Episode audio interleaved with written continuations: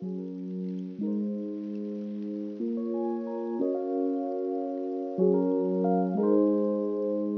Здравствуйте, дорогие чемпионы, светлые воины, единомышленники, коллеги, соратники и комрады. Я рад вас всех видеть и приветствовать.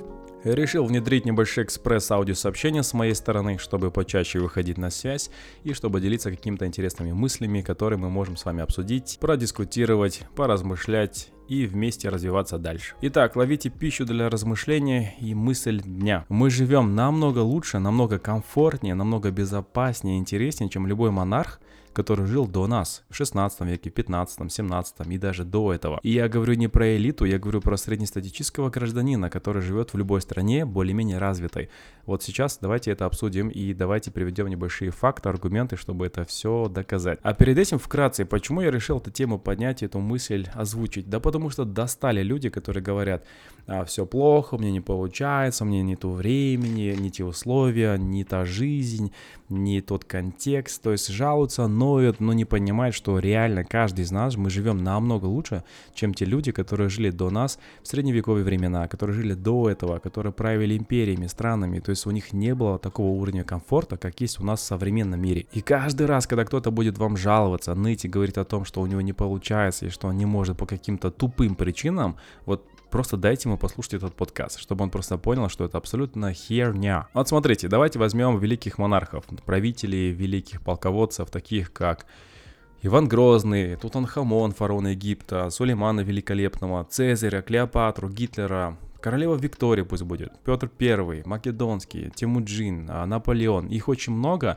Давайте на них остановимся и просто вкратце разберемся. Да, возможно, я буду утрировать, добавлять красок, но на это есть цель и причина.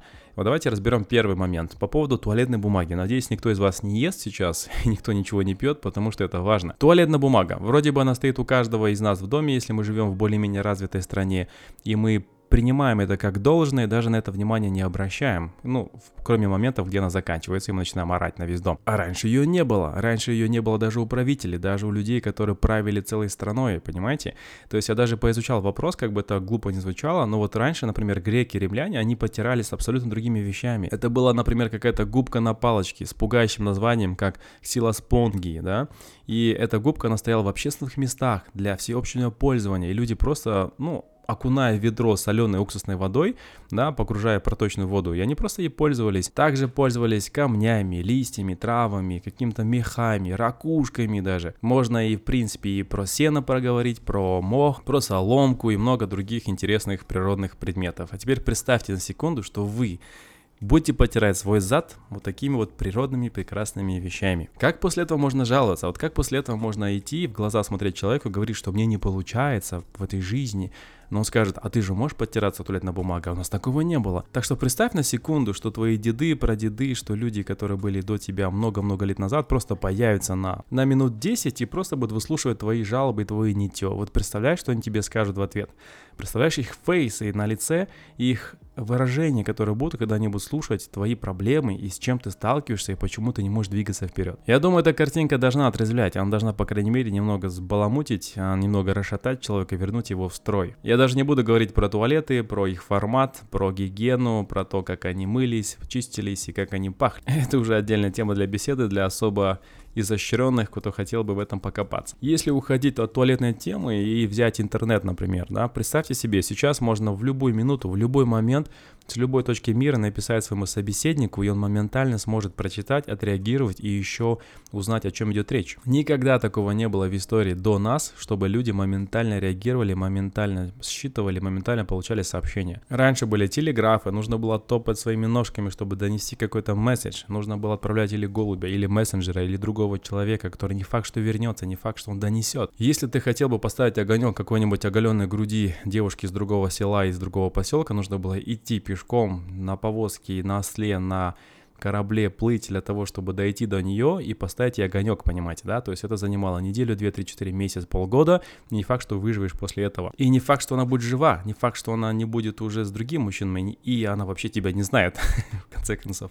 Короче, это смешно, но это реально. Представляете, для того, чтобы подчатиться, да, пообщаться со своей любовницей или со своим, скажем, возлюбленным, пришлось что делать? Пришлось реально писать целые сообщения и ждать целый месяц, и может быть полгода, год, два, три, для того, чтобы как раз-таки это сообщение дошло до этого человека. Я теперь не удивляюсь, почему а у нас до сих пор есть такое понятие, что любовь до гроба, да, любовь до старости, где мы вместе умрем. Мне кажется, это потому, что они шли просто годами к друг другу, они свидания назначали, может быть, раз несколько лет, и, может быть, сообщения просто не доходили, вот и все. А мне еще интересно, как люди умудрялись встречаться вместе и в какое-то время определенно, без э, пейджеров, без смс, без интернета, без тугиз, без Google Maps, еще знать локацию, еще понимать, где это будет, и еще, ну, понять, кто должен туда прийти и как он выглядит. Просто вдумайтесь, насколько это сложно для нас сейчас, насколько мы будем с вами такими моральными коллегами в этом плане, да, мы не сможем даже это организовать, мы не сможем даже понять, как это работает, просто потому что мы уже избалованы. Мы сейчас не будем говорить о плюсах, минусах, о последствиях, о особенностях психики и так далее, это все другое, это уже отдельный подкаст, намного длиннее.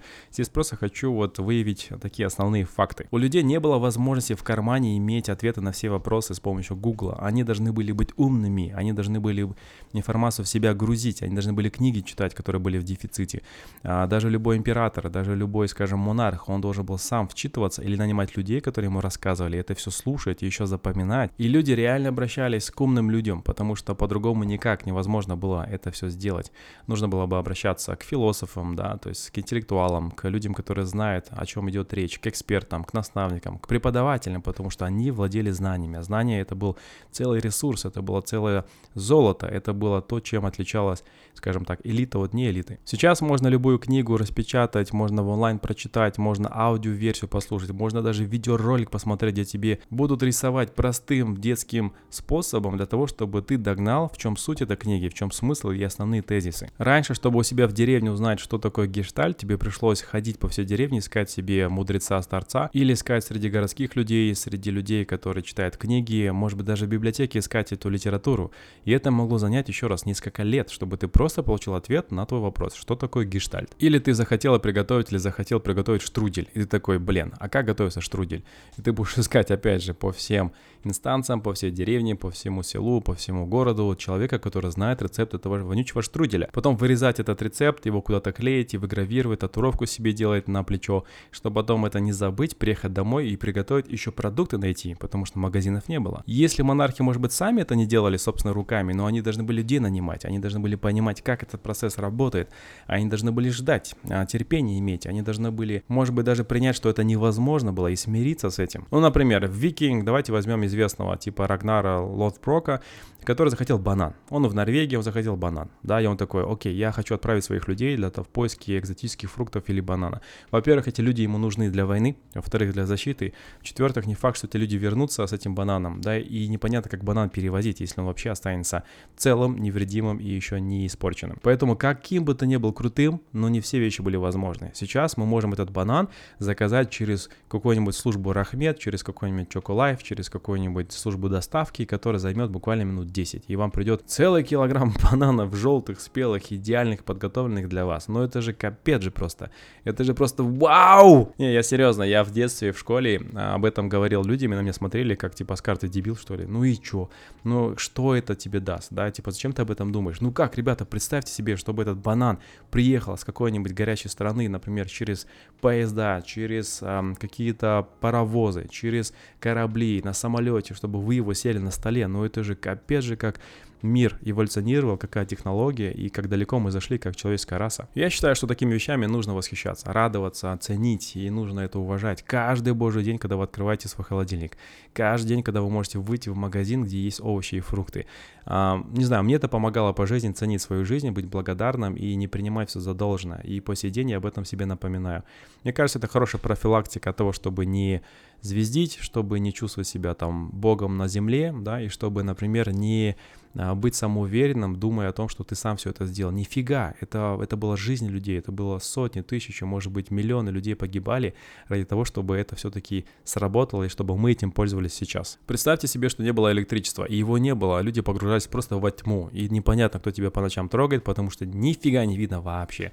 Да, потом появились свечи, потом лампы керосиновые, которые воняли, которые коптили и которые очень вредны были для здоровья. Но сам факт, что ты такой захотел почитать книгу, тебе нужно идти и искать эту керосиновую лампу, да, ее наполнять, ее зажигать, с ней сидеть и, не дай бог, ее не уронить, чтобы весь дом не поджечь. Но это же капец. Невозможно было фотографироваться нормально, потому что ты не знаешь, как ты будешь выглядеть в, в конечном итоге, потому что ты не увидишь эту картинку, там не было дисплея, типа превью, да, то есть ты выходил, каким ты выходил. Мне кажется, поэтому люди были очень суровыми, строгими, чтобы, не дай бог, там не испортачить и на, не испортить фотографию, да. И они хранились в альбоме, не было исходников, и нужно было экономить пленку, то есть это был вообще там редкий шанс, что ты можешь вообще сфотаться. А сейчас любая инстачика может делать миллиард фотографий, например, на своем телефоне, и то себе не нравится, еще умудряется находить комплексы. А как еду подогревали? Как ее делали горячей? Да, у нас есть микроволновки, у нас электрические печи есть, а как раньше это делали? Я не думаю, что дети говорили, мам, сейчас я доиграю свою доту и приду. Нет, они прибегали, потому что все, или ты съешь, и это будет горячее, и ты выживешь, или ты не успеешь, потом отравишься и сдохнешь. Тема насчет аптек, их вообще не было, да, антибиотиков не было, даже презервативов. Я не буду говорить, чем пользовались вместо презервативов, если вообще ими пользовались. Контрацептивы было великое изобретение со стороны мужчин для женщин. Да, это так и есть. А, прокладки элементарно. Раньше женщины не просто заматывали какие-то ткани, которые носили весь день, может быть даже и больше. Потом они их стирали, заново ложили. И мне кажется, когда современная женщина начинает жаловаться, что ей неудобно, ей некомфортно, у нее нету каких-то там в жизни благ, она не может двигаться вперед, нету энергии, мне кажется, это полный бред. Честно слово говорю. То есть я прям со злостью меня распирает, потому что я работаю с людьми, ну, не первый год, и э, слава богу, что ко мне приходят осознанные ребята на сессии, на тренинги, но со стороны я слышу очень многих людей, которые просто не ценят то, что у них есть. Они, они пытаются найти а, негатив везде, где есть возможность его искать, а на самом деле они сидят в обуви, в штанах, у них есть еда, они могут есть, они могут просыпаться, у них есть даже квартира, имущество, у них есть электричество, доставка, у них все есть, но они умудряются как-то еще свою жизнь факапить. Линз не было, люди, если плохо видели, они всю жизнь плохо видели.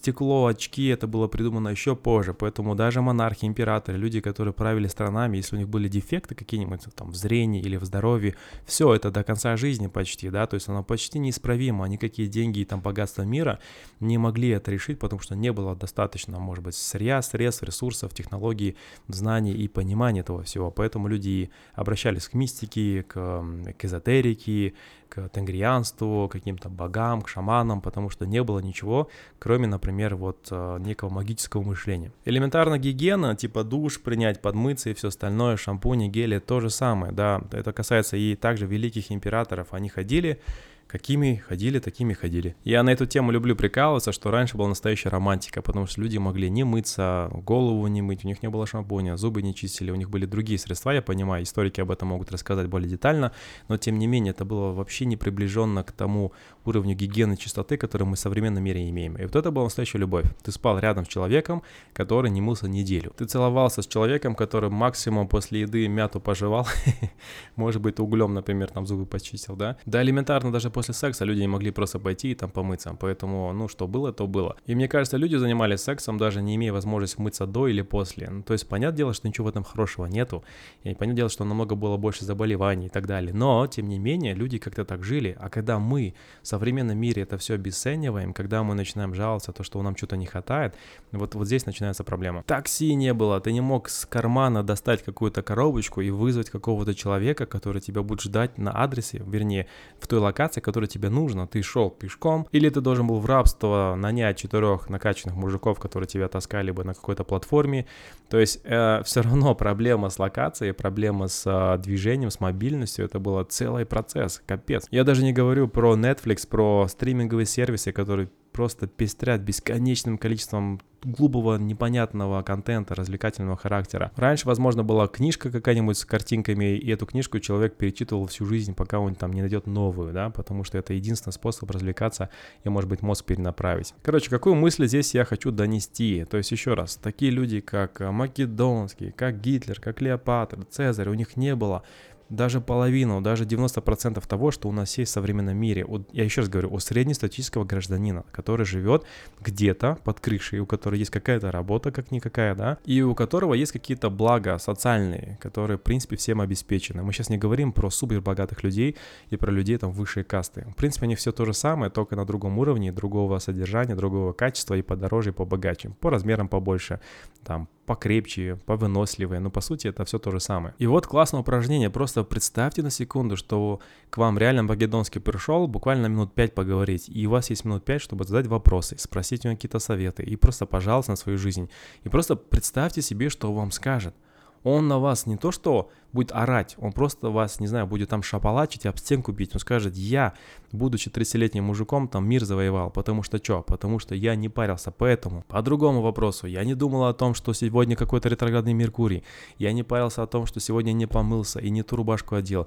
Я не парился о том, что меня там девушка бросила, не так посмотрела и лайк не поставила, блин. Вот я, честно говорю, после такой мысли, после таких раздумий, размышлений и там момента рефлексии, я резко возвращаюсь в строй. Я понимаю, что, блин, блин, как круто, что мы живем в самое лучшее время в нашей истории человечества. Действительно, самое спокойное, комфортное время.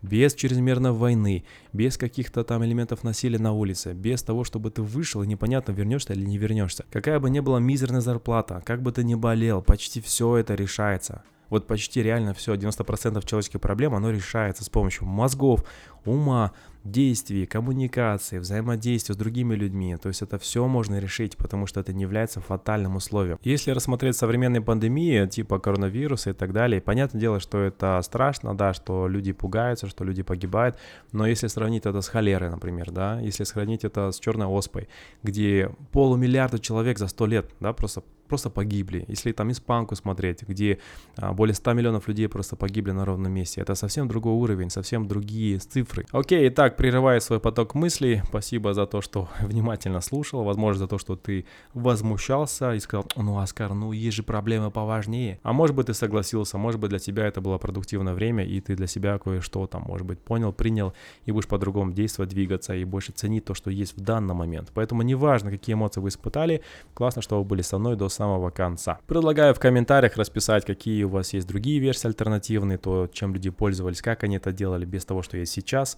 Может быть, история ваших бабушек, дедушек, прадедов, то есть людей, которые жили до вас. Может быть, еще ранее, чем, например, ваши родственники. И я искренне считаю, что вот такая работа, такой мыслительный процесс и такое напоминание позволит нам ценить момент здесь, сейчас, благодарить то, что у нас есть, и двигаться вперед без состояния жертвы, без состояния выученной беспомощности, потому что есть очень много людей, которые погибли ради нашего спокойствия и комфорта. И было бы глупо, а на самом деле, допустить, что эти смерти были напрасны. С вами был тренер успеха Оскар Манбаев. Не забудьте прослушать все мои другие подкасты. Они есть в Телеграме, а также есть на других платформах типа Anchor или Apple Podcast. Жду ваших интересных мыслей, вашей обратной связи, ваших предположений, идей, возможно и комментарии. И мы с вами увидимся очень скоро на следующем подкасте. А пока не скучай и до скорой встречи. Bye-bye.